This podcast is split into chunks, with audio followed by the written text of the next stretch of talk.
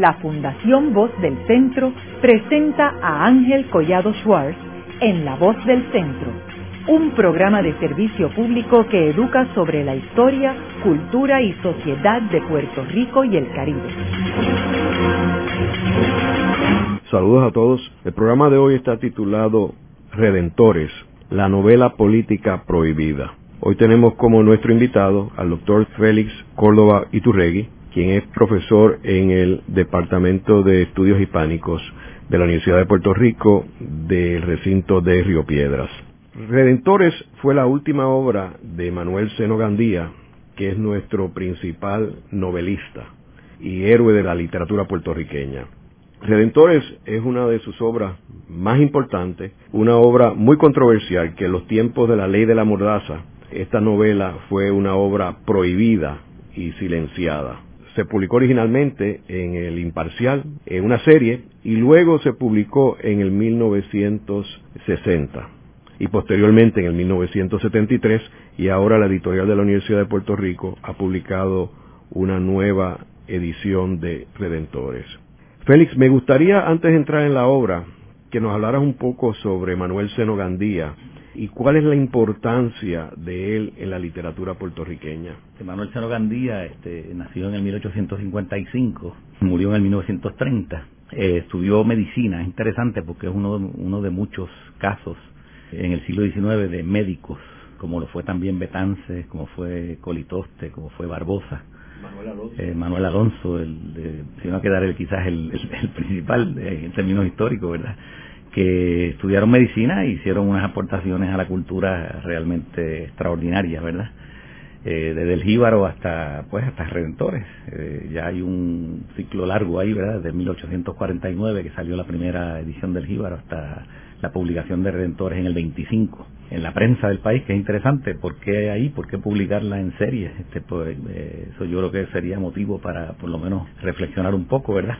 Y Seno Gandía es, como tú señalaste al principio, pues eh, un novelista destacado, eh, para muchos el principal, el más importante que ha tenido Puerto Rico. A mí los términos así, este, de decir el mejor o, el, o el principal, yo siempre tengo mucho cuidado porque todos tienen su espacio y su momento histórico, ¿verdad? Este, yo creo que Diego Padró con su novela En Bavia tiene un espacio extraordinario también y otros novelistas este, posteriores. Pero no cabe duda de que Seno Gandía, con el ciclo de, de sus novelas, crónica de un mundo enfermo, ¿verdad? Que va desde la charca, bueno, desde Garduña, la charca, el negocio y Redentores, esas cuatro novelas, pues tienen una posición destacadísima eh, en las letras puertorriqueñas. Además tiene otra novela que recientemente se publicó, que es El Monstruo, una novela más corta, tiene novelas cortas y cuentos, eh, hizo aportaciones al teatro, a la poesía, al ensayo, Quiere decir que estamos hablando de un intelectual redondo, ¿verdad? Este, con una gran variedad de intereses, intervino en la política del país, fue propietario de un periódico de la correspondencia, eh, fundó partidos en varias ocasiones. Y tuvo una vida política extremadamente rica, desde ser uno de los fundadores del Partido Republicano junto con Barbosa hasta su ruptura eh, poco tiempo después y ser uno de los principales figuras que fundaron el Partido Unión, ¿verdad? Este, y posteriormente en el 12 el Partido de la Independencia, pues tiene una vida este, realmente rica en casi todos los eh, niveles que se puedan mencionar. En el literario, en el político, en el científico. Eh, estamos hablando de un, de un extraordinario puertorriqueño que hizo unas aportaciones durante décadas a la cultura y al, desarrollo este, intelectual de Puerto Rico. Era una época de oro en términos de los personajes que estaban envueltos, porque estamos hablando de Eugenio María de Hostos también, que era contemporáneo, y Rosendo Matienzo Cintrón también. Y yo creo que es interesante también recordar que Seno Gandía fue junto con Eugenio María de Hostos y Julio Ena los tres personajes que se reunieron con el presidente McKinley recién la invasión de Estados Unidos a Puerto Rico y que ellos fueron los tres que salieron desilusionados de esa reunión porque no lograron eh, ningún tipo de compromiso de McKinley. ¿Quieres comentarnos algo sobre esto? Bueno, yo, quiero señalar algo que es interesante porque ya que lo menciona, ¿verdad? El periodo este rico, literario primero y político, hablaste de, de, de Matienzo, hablaste, podemos hablar de Muñoz Rivera, de Barbosa, de José de Diego, podemos hablar de Mariano Abril, que son más jóvenes que Hostos y Betance, que son de una generación anterior.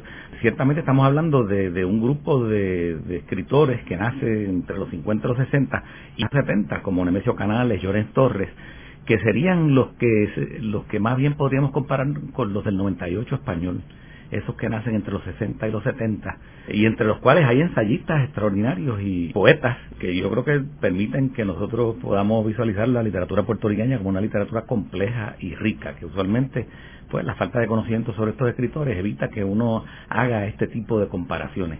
Eh, Matienzo como ensayista es, extraordinario. Nemesio Canales, más joven que Matienzo, es extraordinario. Lorenz Torres como poeta y como ensayista es extraordinario también. Y yo creo que ahí habría que entonces empezar a, señalar pues que, que Seno Gandía funcionó, vamos a decir, política y culturalmente con estos, con estos personajes alrededor suyo. La participación suya en la, en la comisión que fue a ver a McKinley, que ciertamente sufrió una profunda desilusión, yo creo que fue bien importante por el contacto que tuvo Seno Gandía con Eugenio María de Hostos, como también lo tuvo Rosendo Matienzo Cintrón. Es posible que Rosendo Matienzo Cintrón y Cero Gandía hayan sido de los intelectuales y de, las personas que habían participado en la política puertorriqueña local hasta, hasta ese momento, los dirigentes más importantes que fueron influidos o que entraron en un contacto directo con las ideas de Hostos. Eso va a tener una repercusión enorme en ellos y yo creo que podríamos decir que va a tener una repercusión muy significativa eh, y notable en la política y en la cultura puertorriqueña de las próximas décadas, posterior a la muerte de Hostos. En Redentores eh, es una novela que uno puede encontrar en múltiples niveles, no solamente en el nivel político, en múltiples niveles una presencia de Hostos ahí. Incluso yo me atrevería a afirmar que en esa novela hay una presencia de la peregrinación de Bayoán de Eugenio María de Hostos, que Seno Gandía debió haberse molestado por, por conseguir obras de Hostos y por este, leerlas, como, como probablemente hizo también Matienzo Cintrón, que estuvo muy influido, que su desarrollo posterior este, lo demuestra, ¿verdad? Fueron figuras que, en el caso de Matienzo, pues se compenetraron de las ideas que se encuentran expresadas en el título de las obras completas de Hosto, de Madre Isla. Eh, dicho sea de paso, ese término, Madre Isla, aparece como Isla Madre en Redentores, cuando Piadosa piensa regresar a, a Puerto Rico después de su trayectoria terrible por la ciudad de Nueva York. O sea que ahí está Hostos presente en Seno Gandía, como está presente también en, en Matienzo Cintrón y como va a estar presente indirectamente, con toda probabilidad, pienso yo que más que directamente en Luis Llorén Torres. Por ejemplo, para darte un detalle, Luis Llorén Torres es el escritor en el siglo XX, recupera la idea de Lares, o sea, lo que fue el grito de Lares, una obra de teatro sobre el grito del Ares. Y él señala que el origen de esa obra es precisamente una reunión que tuvo con Matienzo Cintrón y con Luis Muñoz Rivera, preguntándose qué había sucedido en Lares y no había fuentes informativas en aquel momento.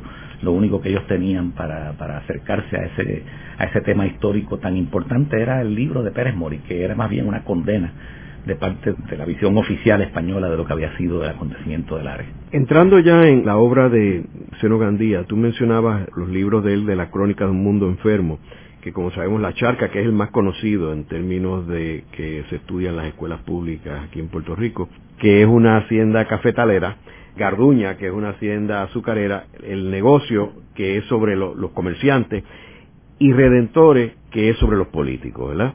Ahora, como mencionamos, esta obra fue como escondida, o sea, cuando en el 55 se publican las obras completas, no incluyen redentores. ¿Por qué tú crees que no incluyeron redentores, Félix? Yo creo que eso tiene que ver con, factores que no, que no están directamente relacionados con la obra de Seno Bandía, sino con la historia de Puerto Rico. El tema, el tema principal de Redentores, como tema político, es precisamente que a un puertorriqueño se le nombra gobernador de Puerto Rico. Esta novela presenta el proceso del nombramiento del gobernador como una especie, el ascenso político, lograr esa conquista, ser nombrado gobernador se ve como un descenso en el sentido de, de lo que es la ética, la moral eh, en términos de conseguir eh, una solución al problema colonial de Puerto Rico. O sea, a medida que el personaje asciende a la gobernación, lo que hay es una comparación con lo que sería un prostíbulo. Esa es la, metáfora que utiliza precisamente uno de los personajes, Madelón este Harriman, que es la, la, amada de Aureo del Sol, que es el que va a ser nombrado gobernador, y ella le dice que ha llevado la política a, la, prostitución, al prostíbulo.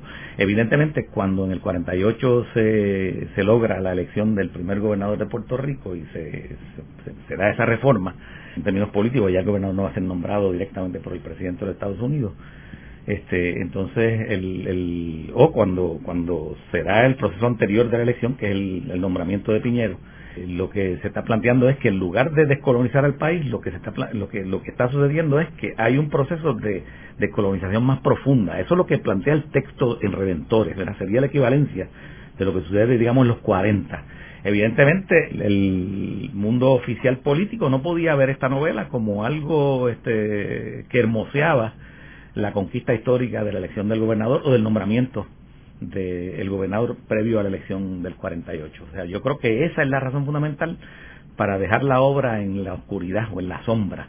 Eh, no es que hubo una prohibición directa sobre ella, sino que se le silenció, se le dejó al margen. Y hay que recordar la función que tenía, probablemente esto habría que investigarlo, ¿verdad? Yo estoy aventurándome aquí a una contestación, la función que cumple, por ejemplo, el recién este, creado Instituto de Cultura en este proceso. En lugar de, de sacar a reducir esta obra, lo que se hizo fue silenciarla. Pero esto tiene que ver con problemas este, realmente eh, más complejos que lo podríamos discutir, ¿verdad? Que, que me, me, podrían referir a la primera a la primera pregunta, cómo engarza esta obra con las anteriores. Creo que eso estaba implícito, ¿no? Dentro de esta serie de crónicas de un mundo enfermo, ¿Cómo cuadra esta obra con las otras tres? Bueno, yo creo que estas obras están todas interrelacionadas. Para mí, estas obras son parte de un desarrollo artístico ideológico de Manuel Seno Gandía, ¿verdad? La, primera novela que escribió Seno fue Garduña, de, las de estas cuatro grandes, ¿verdad? Porque escribió anteriormente, pues tenemos otros, otros textos suyos, ¿verdad? Pero la primera novela importante de las cuatro es Garduña, aunque fue publicada posterior a La Charca. Se escribe al principio de la década del 90. La Charca luego es del 94, y ahí tenemos eh, una visión de un mundo principalmente rural. Como tú señalabas, ¿verdad? la primera novela, El Garduña, recoge un mundo de la costa que está más asociado con la ganadería, con la producción azucarera. Luego tenemos con la, con la charca un, digamos, un ascenso a la hacienda que se desarrolla en la montaña, que está más dedicada a la producción del café. Pero ya ahí en esa segunda novela Dos de los personajes principales, que son Andújar, el comerciante, y el Galante, uno de los hacendados cafetaleros, ya están proyectando establecer una, una firma comercial en la costa, que es lo que va a relacionarse con la, tercera novela, que es el negocio.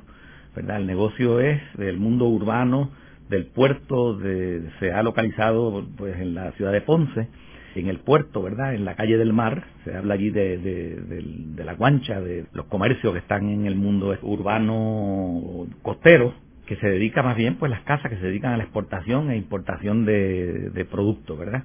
Y ahí esos dos personajes, Galante y Andújar, son, son fundamentales, pero el que va adquiriendo una preponderancia mayor y se va convirtiendo en el personaje dominante es Andújar, es el que está ligado al comercio, es curioso, porque esta novela, aunque se señala el negocio, la tercera, que fue escrita a principios de siglo, porque hay, hay pues constancia de que un fragmento de esta novela se publicó en el 1904 en el Carnaval, eh, yo creo que esta novela es una novela que madura posteriormente, porque esta novela, El negocio, aunque trata de fines del siglo XIX, ya ahí notamos a un seno que está reflexionando sobre lo que es el siglo XIX desde los grandes acontecimientos, de las grandes transformaciones que sufre el país en el siglo XX.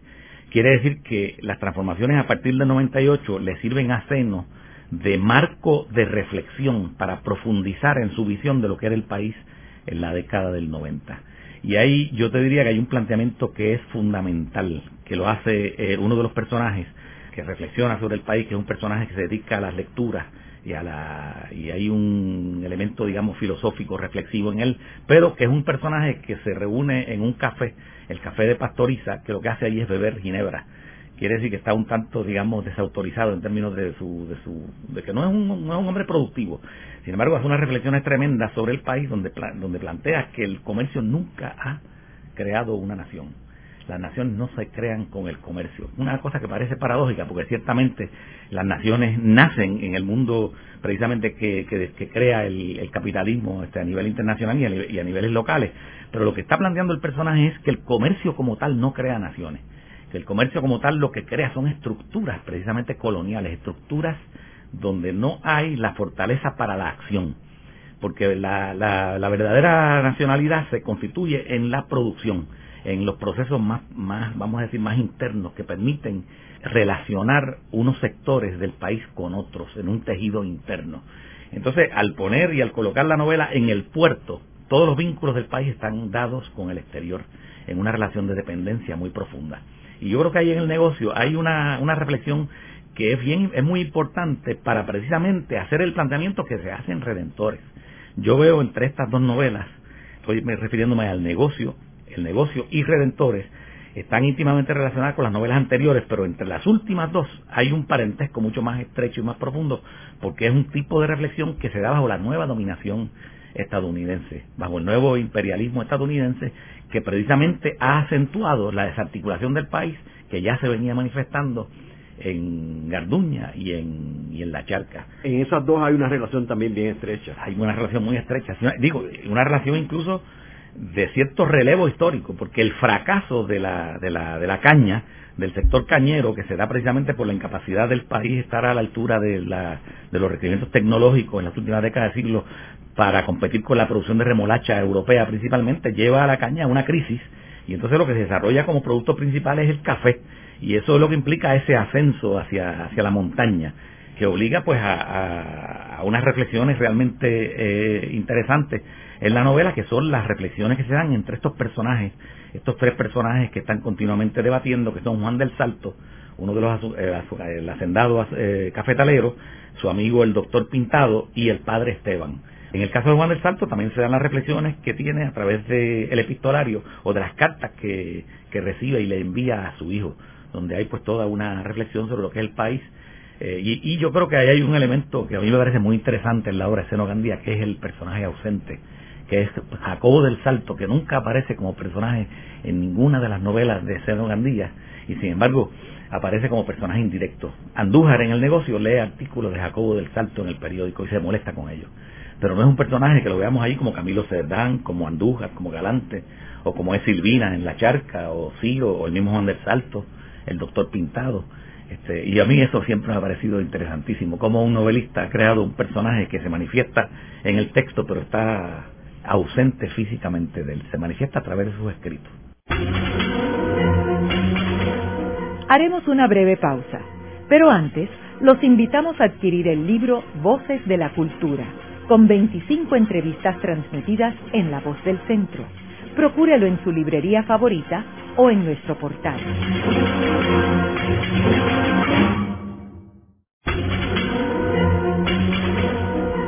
Están escuchando a Ángel Collado Schwartz en La Voz del Centro. Ahora pueden accesar a toda hora y desde cualquier lugar la colección completa de un centenar de programas transmitidos por La Voz del Centro mediante nuestro portal www.vozdelcentro.org. Continuamos con el programa de hoy titulado Redentores, la novela política prohibida. Hoy con nuestro invitado, el doctor Félix Córdoba Iturregui, profesor del Departamento de Estudios Hispánicos de la Universidad de Puerto Rico. Félix, me gustaría ahora en este segmento entrar ya en la trama de Redentores. ¿De qué trata esta obra? Antes de entrar en lo que trata directamente la obra, quiero hacer un, un planteamiento. La crítica, cuando se acerca a esta obra, trata de situar históricamente los acontecimientos y cuándo fue escrita. ¿verdad? Se, ha establecido que la obra debió haber sido escrita entre 1921 y el 23. Pero yo creo que la clave del sentido de la obra la da uno de los personajes, que es un sacerdote, el monseñor, que dice literalmente, todo el vaivén de una época, se refiere a todo el vaivén de una época, todas las tempestades de un ciclo aún no concluido. Yo creo que aquí lo que hace Seno Gandía es una síntesis, una visión general de lo que es la historia del país desde el 98 hasta principios de los años 20. Por eso es que simultáneamente uno ve que se refiere a la ley Hollander, que se refiere a cosas que pueden haber pasado en 1913, otras que tienen que ver con, con la ciudadanía y otras que son posteriores, como es la posibilidad que se nombre un puertorriqueño como como gobernador de Puerto Rico, o sea que el presidente de los Estados Unidos nombra a un puertorriqueño como gobernador. Ese sería el sentido político de la obra, ¿verdad? El, nombramiento, el acceso de un hijo del país a la gobernación de la colonia. Ese sería el tema, digamos, este principal. Pero esta novela está construida sobre varias historias que corren paralelas, incluso que corren de manera simultánea.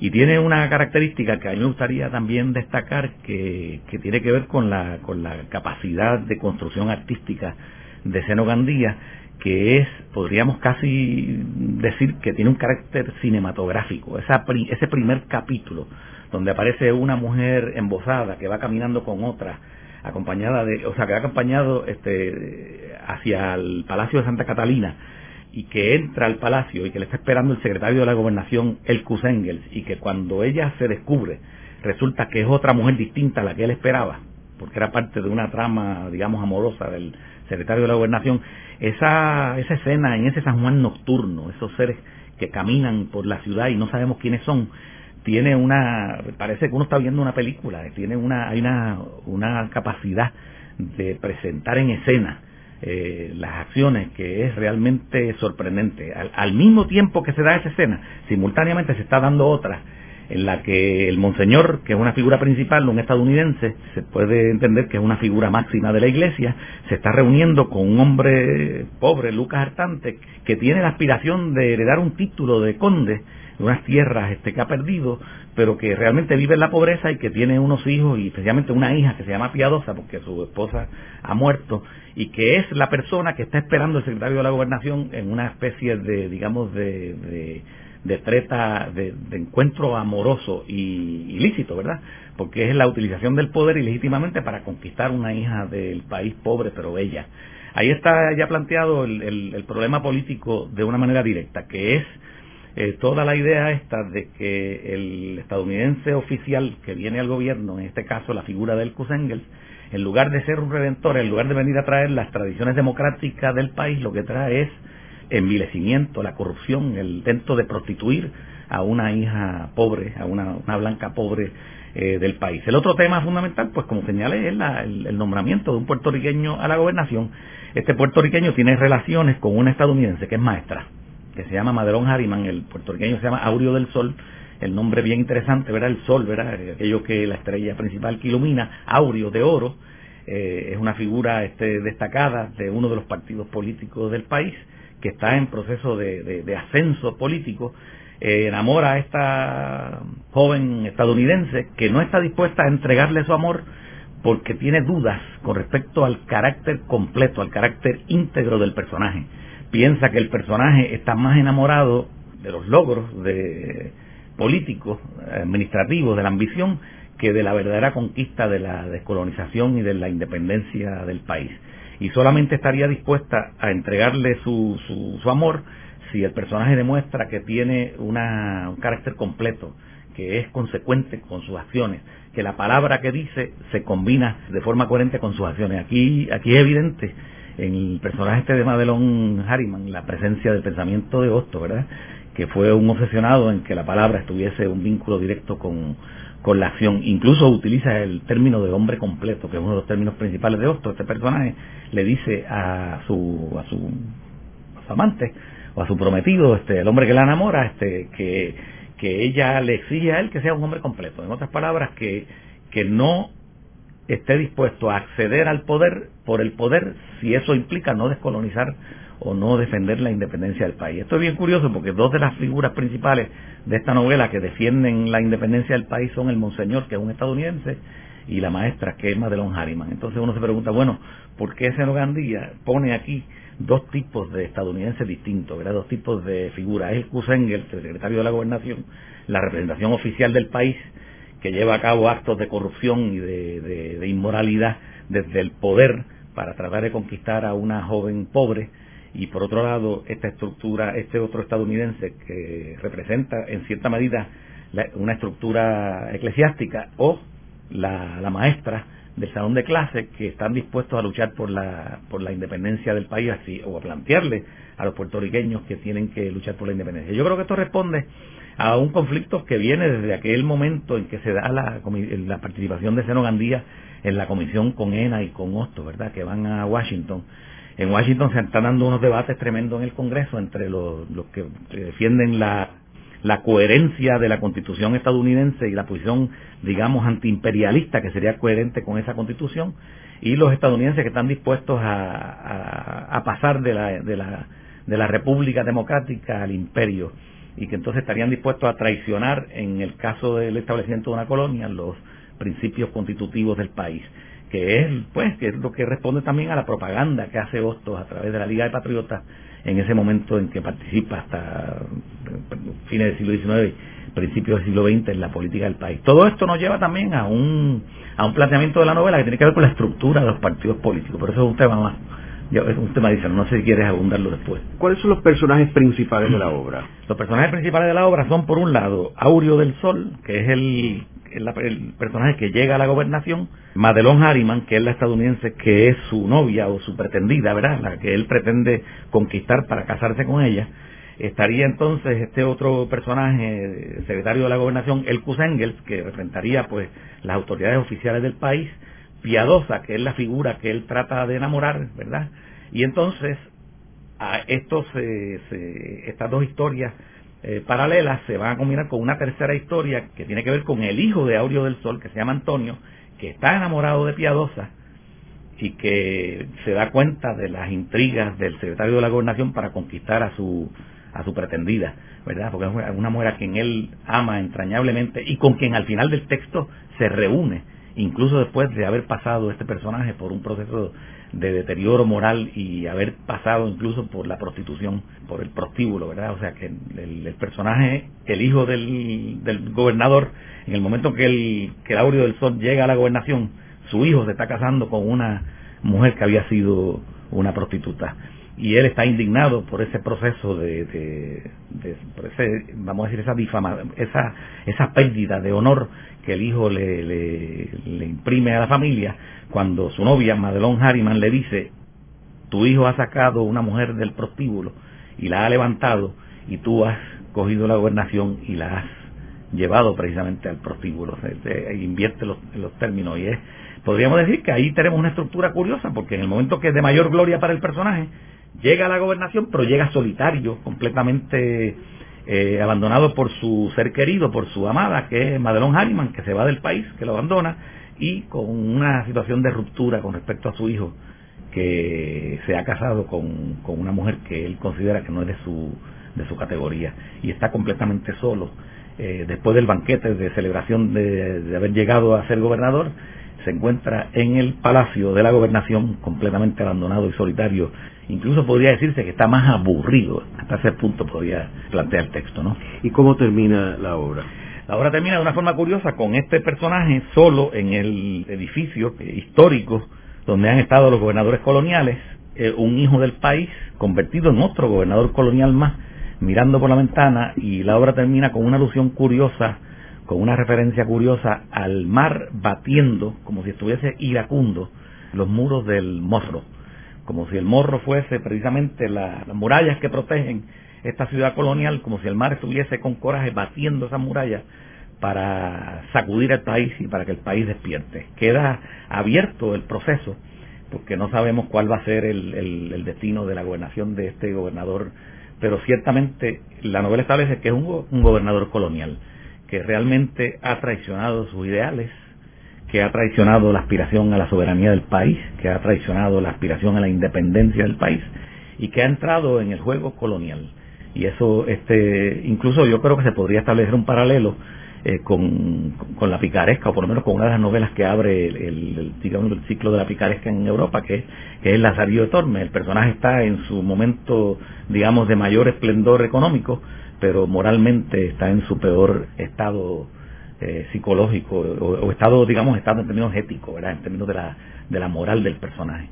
Porque este personaje sabe que no ha cumplido con los planteamientos principales que le han hecho tanto el, el monseñor, el sacerdote católico, como su propia este, novia o su propia pretendida o amada. Félix, Garduña y La Charca terminan donde comienzan. Esta no termina donde comienza. Esas dos novelas eh, representan un ciclo que prácticamente se cierra La charca comienza en una Garduña mirando desde la cima de un monte y luego ahí termina cayendo y muere Silvina. Garduña comienza también en un monte, la mirada de Garduña mirando los campos de la costa donde está la hacienda de Tipsomina y otras haciendas importantes y desde allí, de ese monte, la novela termina con Casilda, expropiada, que ha perdido sus tierras, mirando su destino futuro, que sería el viaje hacia la ciudad convertido en una prostituta. Termina con la prostitución, pero una novela que se cierra con, el dolor del, personaje.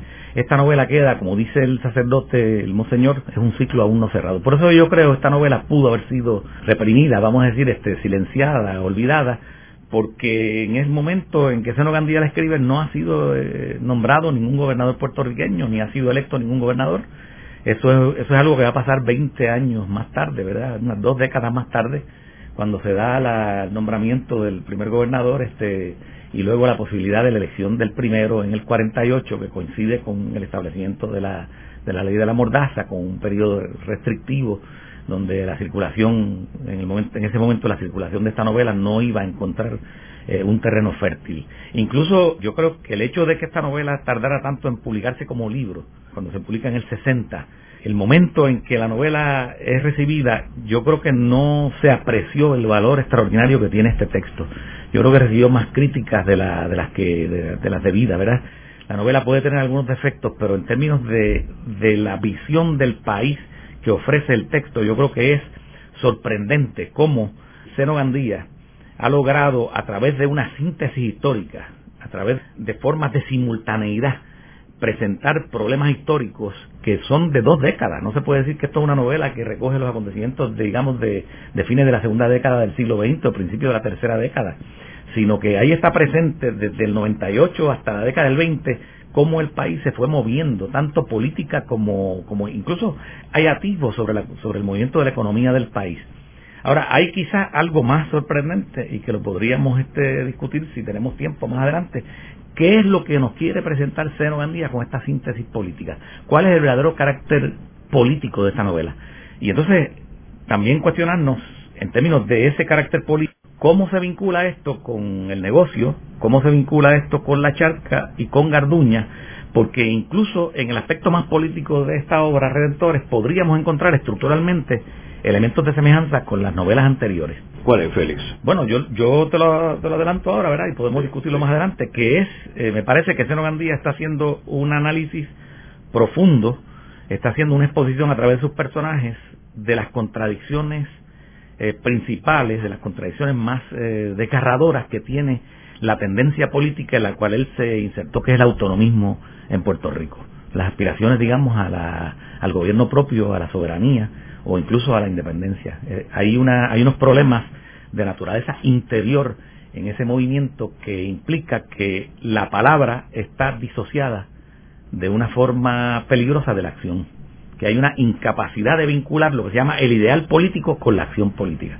Yo creo que eso es algo que amerita una, una discusión, una reflexión que sea este, de unos minutos, ¿verdad? Ahora, Félix, Tú también hablabas de, la crítica a las estructuras políticas. ¿Cuál es esa crítica? El texto hace en diferentes momentos y a través de diferentes personajes. Lo hace, por ejemplo, el Monseñor, lo hace Madelón Harriman, lo hace Pedro Piedra, lo hace también el hijo de Aureo del Sol, pero estos tres personajes iniciales son los que con más rigurosidad hacen el planteamiento de que en Puerto Rico los partidos son nefastos. En Puerto Rico los partidos políticos tienen una dimensión eh, terrible eh, desde el punto de vista de crear una discordia interna, una capacidad de lucha entre hermanos que evita resolver el problema principal, que es el problema del coloniaje.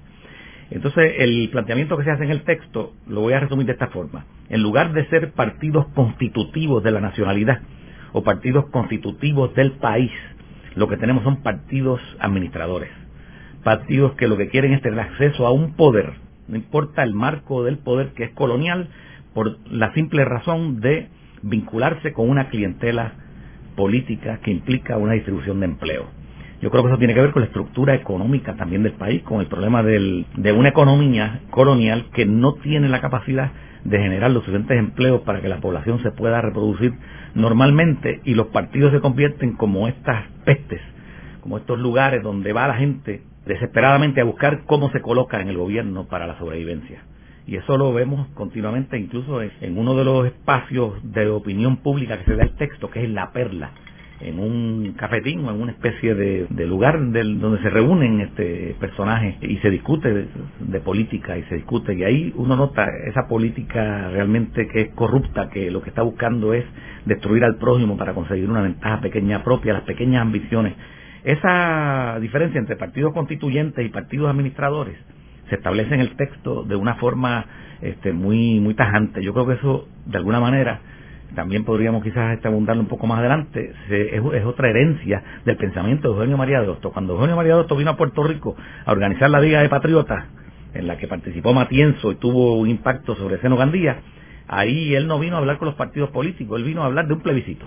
Él vino a hablar y a recoger las diferentes posiciones políticas que había en el país, que eran los que favorecían la estabilidad, los que favorecían la estabilidad y los que favorecían la independencia o algún tipo de gobierno propio que no fuese colonial los que no cabían eran los colonialistas en esa liga de patriotas. ¿Para conseguir qué? Para pedir el plebiscito. que era lo que quería con el plebiscito Eugenio María de Que el país dejara sentir su opinión frente al problema de estatus y, que se moviera hacia un proceso de descolonización. Pero ¿qué hicieron los partidos? No vieron en este proyecto la convergencia de sus intereses, todo lo contrario, los partidos se mantuvieron aislados, el de Barbosa con sus propios intereses específicos, el del Partido Federal de Muñoz Rivera con sus propios intereses específicos, y una vez se le impone la ley fuera, que, es una ley terrible, colonial, peor incluso en muchos aspectos que la, que la Carta Autonómica, eh, participan en el proceso. Uno de los partidos boicotea el proceso, el otro participa y, cree que está ejerciendo este que, derechos democráticos y la, la, capacidad decisional del país era prácticamente nula con esa ley. Ahora, Senogandía Sabemos que estuvo envuelto en la política y fundó partidos políticos y estuvo en el Partido Unión. Él, con estos comentarios que tocaba hacer, estaría haciendo una crítica a los partidos políticos, incluyendo los que él fundó, ¿no? Bueno, lo que pasa es, yo creo que una vez él funda el Partido Republicano con Barbosa, que piensa que Estados Unidos es una república de república, lo que viene es la descolonización del país, cuando llega la ley fora, que ahí se crea un problema grave, porque entonces los republicanos que realmente creían que la estabilidad era convertir a Puerto Rico en una república dentro de un sistema confederado de república, que eran los Estados Unidos, se da cuenta que lo que viene es el coloniaje a Puerto Rico, terminan rompiendo con Barbosa porque la propuesta que ellos hacen es que lo que hay que hacer es discutir el asunto de la descolonización de Puerto Rico en un movimiento amplio de unión puertorriqueña. No es un partido que ellos quieren crear. El movimiento Unión Puertorriqueña lo que pide es la abolición de los partidos. El Partido Federal, muy inteligentemente, se disuelve. El Partido Republicano lo que contesta es cómo yo voy a disolver este partido. Los dirigentes decían si este partido es un partido de gobierno. Pero lo que había que preguntarse, ¿gobierno de qué? Si la ley fuera que no dejaba espacio para el gobierno de los, de los puertorriqueños. Entonces, si ese partido se hubiese disuelto, hubiese habido un verdadero movimiento de unión puertorriqueña para enfrentarse entonces a los Estados Unidos y pedir algún tipo de, solución, asamblea, de constitución del país o de plebiscito para dejar saber cuáles eran las preferencias que tenían los puertorriqueños con respecto a su estatus. Pero eso no fue lo que sucedió. Paradójicamente, el movimiento Unión, que era para superar la, división partidista, terminó siendo otro partido hegemónico que, que gobernó el país desde 1904 hasta el 20 solo, hasta el 24, y después entró en alianza con el Partido Republicano que se dividió y entonces tenemos la política de las alianzas y las coaliciones de la década del 20. Ese es el contexto en que se está escribiendo la novela. Contexto de crisis del Partido Unión. Cuando ya todo un momento histórico está llegando a su maduración definitiva, ¿verdad? Las contradicciones en, en el mismo. Luego de una breve pausa, regresamos con Ángel Collado Schwartz en La Voz del Centro.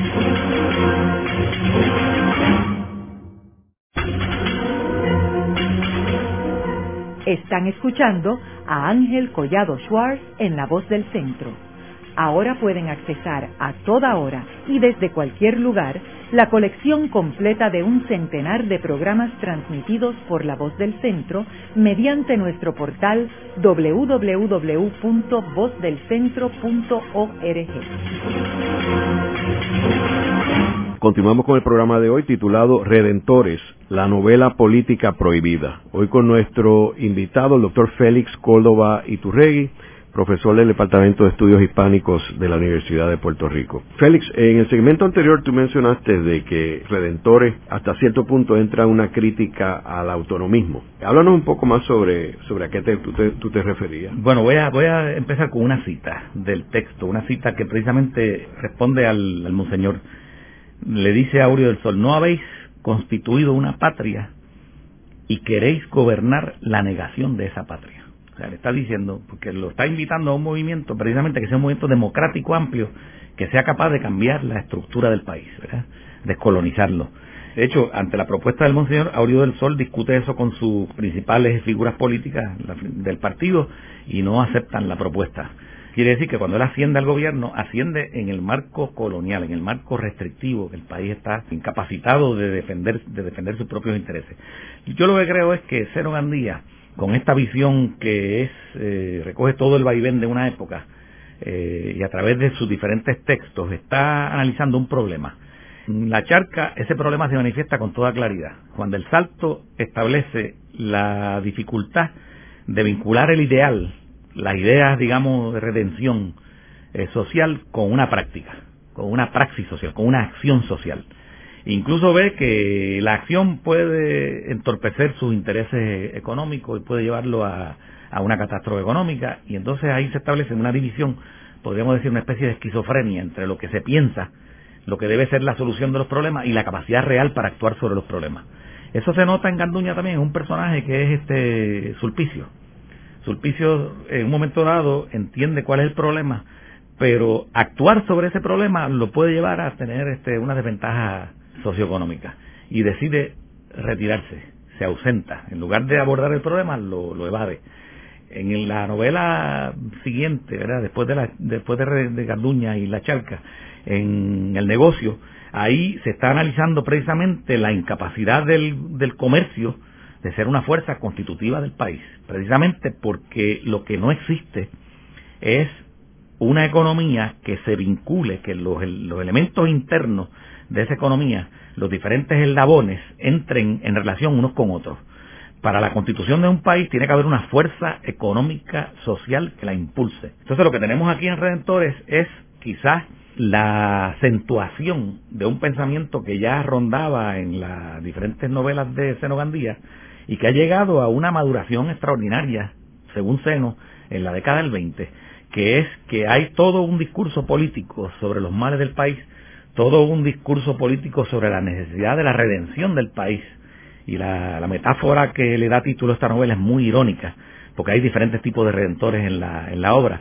Pero desde el punto de vista de lo que, de lo que es Aurelio del Sol como representante de los intereses del país, no pensemos ya en la mirada oficial de Elkus Engel como secretario de la gobernación, que está ahí más bien representando los intereses estadounidenses, eh, en la figura de Aureo del Sol como representante de los intereses del país, lo que tenemos es un discurso patriótico que no tiene un fundamento de acción patriótica, que lo que hace es quedarse en palabras, palabras vacías. Yo, yo creo que eso, lo que Seno Gandía nos está planteando es la existencia de un país que no tiene una fuerza de base económica que, que, impulse una lucha que pueda tener elementos de sacrificio, elementos de abnegación y de entrega a intereses colectivos amplios, sino que cada uno de estos personajes, precisamente por la falta de vínculo de unos con otros, lo que tenemos entonces es un desenlace de defender las pequeñas ambiciones personales.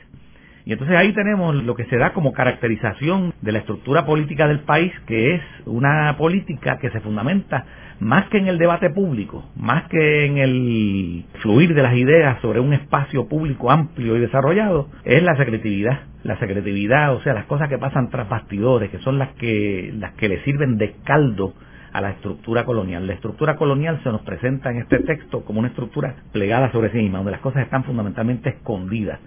Por eso yo creo que la novela, curiosamente, comienza con una mujer embosada caminando por la calle, un secretario de la gobernación que piensa que va a recibir a la, víctima de sus amores, que es piadosa, y lo que se le revela cuando se quita la, el velo, lo que se le revela es la maestra Madelon Harriman, una estadounidense que está dispuesta a defender los derechos de la mujer, precisamente porque viene de una sociedad donde ya esos derechos se han establecido con mayor firmeza y yo creo que no es una casualidad, me parece que Seno Gandía está presentando también los personajes estos estadounidenses que tienen una capacidad, digamos, para pensar democráticamente el país con otro tipo de acción, precisamente porque vienen de un país distinto, porque vienen de un país donde, donde la, la propuesta democrática encuentra un fundamento económico de acción.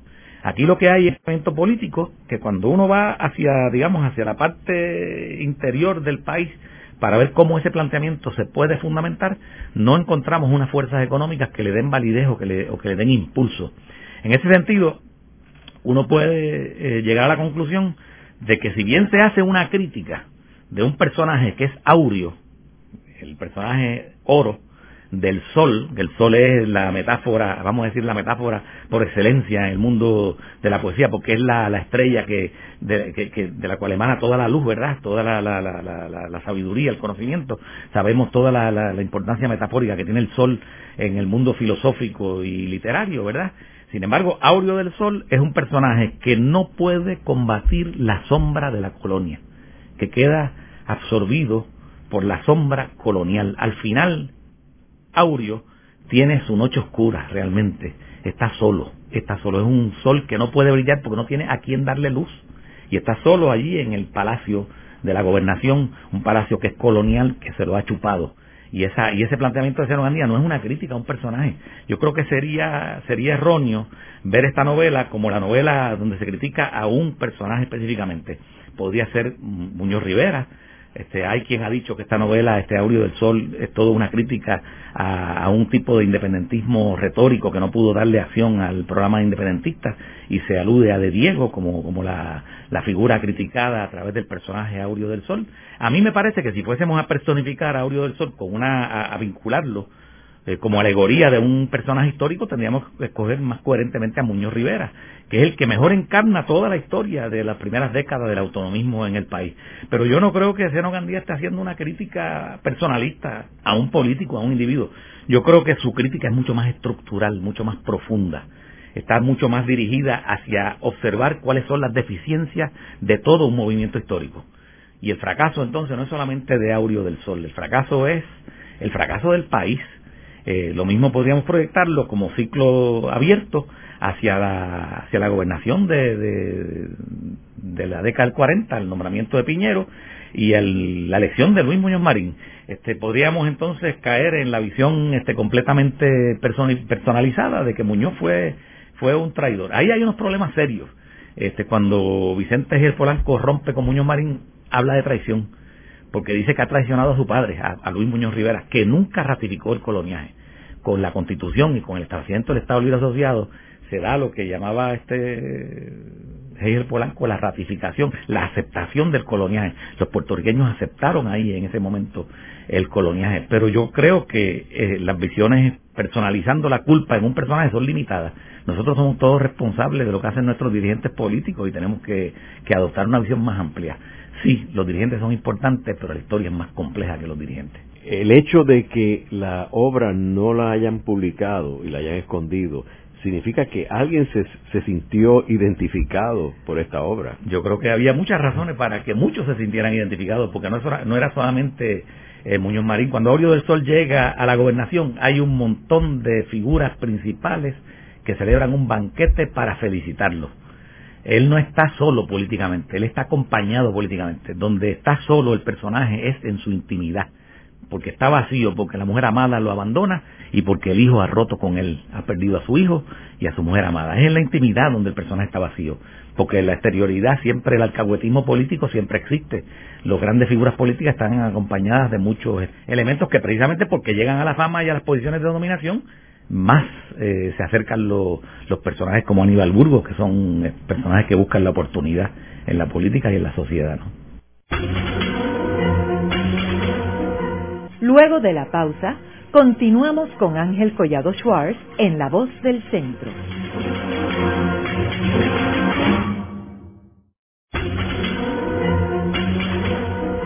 Continuamos con la parte final de La Voz del Centro con Ángel Collado Schwartz. Pueden enviarnos sus comentarios a través de nuestro portal www.vozdelcentro.org. Continuamos con el programa de hoy titulado Redentores, la novela política prohibida. Hoy con nuestro invitado, el doctor Félix Córdoba Iturregui, profesor del Departamento de Estudios Hispánicos de la Universidad de Puerto Rico. Como mencionamos anteriormente, el libro Redentores se publica en 1960 y en febrero 25 de 1961, René Márquez publica una reseña en el periódico El Mundo. Y es interesante que René Marqués dice, asombra que Seno Gandía, en plena madurez, cuando le era fácil a su talento reiterar la fórmula de éxito lograda en su anterior producción, se lance al experimento de una nueva modalidad, experimento ambicioso y arriesgado que trata de abarcar en una sola obra casi todos los segmentos que constituyen el pueblo que le da razón de ser, intento quizás desmesurado de novela épica. Él titula esta crítica Redentores, actualidad de la novela póstuma de Manuel Senogandía. Ahora, hablando de actualidad, Félix, ¿cuál tú dirías que es la vigencia que tiene el tema de Redentores actualmente? Primero, déjame comentar el, juicio de René Marqués, porque yo creo que es un juicio muy interesante y tiene que ver con, con lo que yo señalé al principio o en un momento anterior cuando estábamos dialogando este, sobre la síntesis histórica, o sea, sobre el, tratar esa estructura que utiliza con tanta efectividad este, las acciones simultáneas o que se justaponen, como en una novela como esta eh, se da cuenta de toda una cantidad complejísima de acontecimientos eh, que se dan en más de dos décadas. Eh, ese vaivén de una época que mencionaba el, monseñor yo creo que la característica más sobresaliente de esta novela es precisamente que queda el ciclo abierto, como dice eh, el personaje este interesante, ¿no? El monseñor, el ciclo no se ha cerrado. Yo creo que el ciclo no se ha cerrado todavía.